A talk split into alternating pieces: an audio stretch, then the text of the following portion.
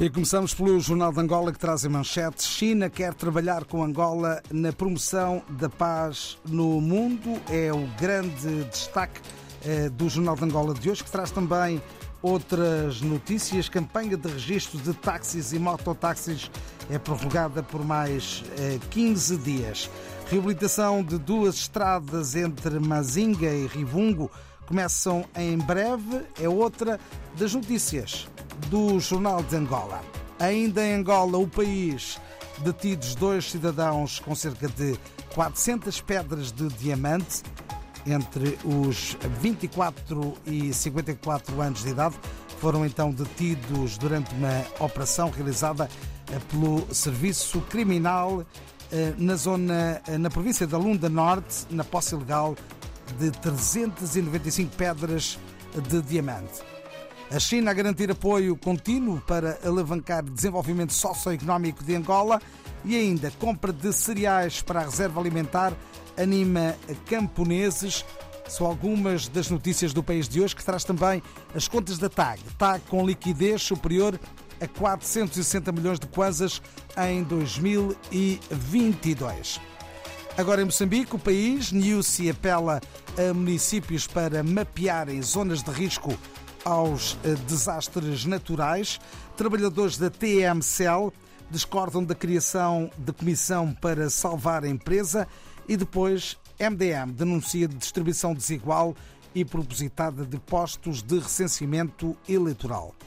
Eh, Ciclone Freddy destruiu mais de 900 escolas na província da Zambésia. Moçambique desiste de organizar jogos da União Africana, região 5, e é lançado na quinta-feira o torneio de abertura de basquetebol da cidade de Maputo. No Mediafax, relatos sugerem circulação à vontade de terroristas no norte eh, de Moçambique, até fazem reuniões em zonas mineiras de Maluco.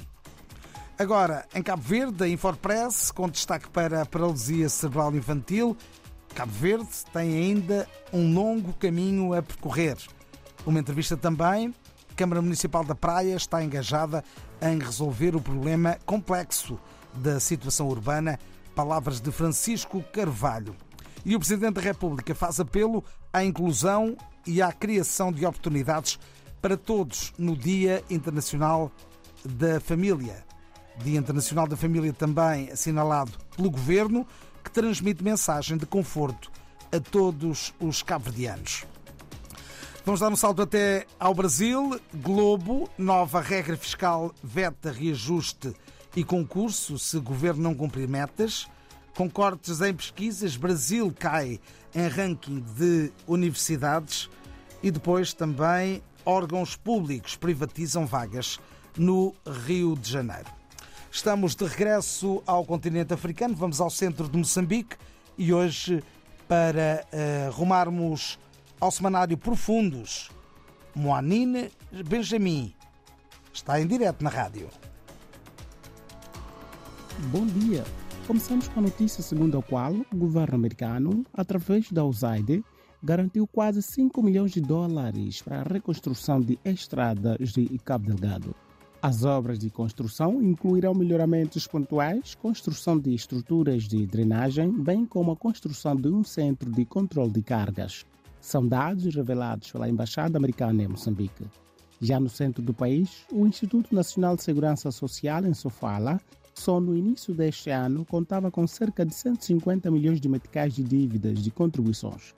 Consequentemente, há cerca de 300 empresas devedoras que já estão a pagar e outras que estão a responder nos tribunais. Mais detalhes na mais recente edição do Jornal Profundos através de uma entrevista do delegado provincial do INSS Sofala, Jaime Chicamice. À semelhança de crimes de Cabo Delgado, dois cidadãos moçambicanos estão detidos no distrito de Nhamatanda, em Sofala, indiciados de decapitação e venda de órgãos humanos.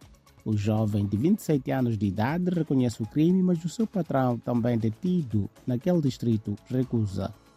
Com fotografia dos supostos envolvidos no crime, ao lado do material que era usado para ações macabras, aliás, até ensanguentado, o jovem confessou que os crimes recentes aconteceram nos distritos de Dondo e Nhamatanda, em Sofala, onde duas crianças foram decapitadas.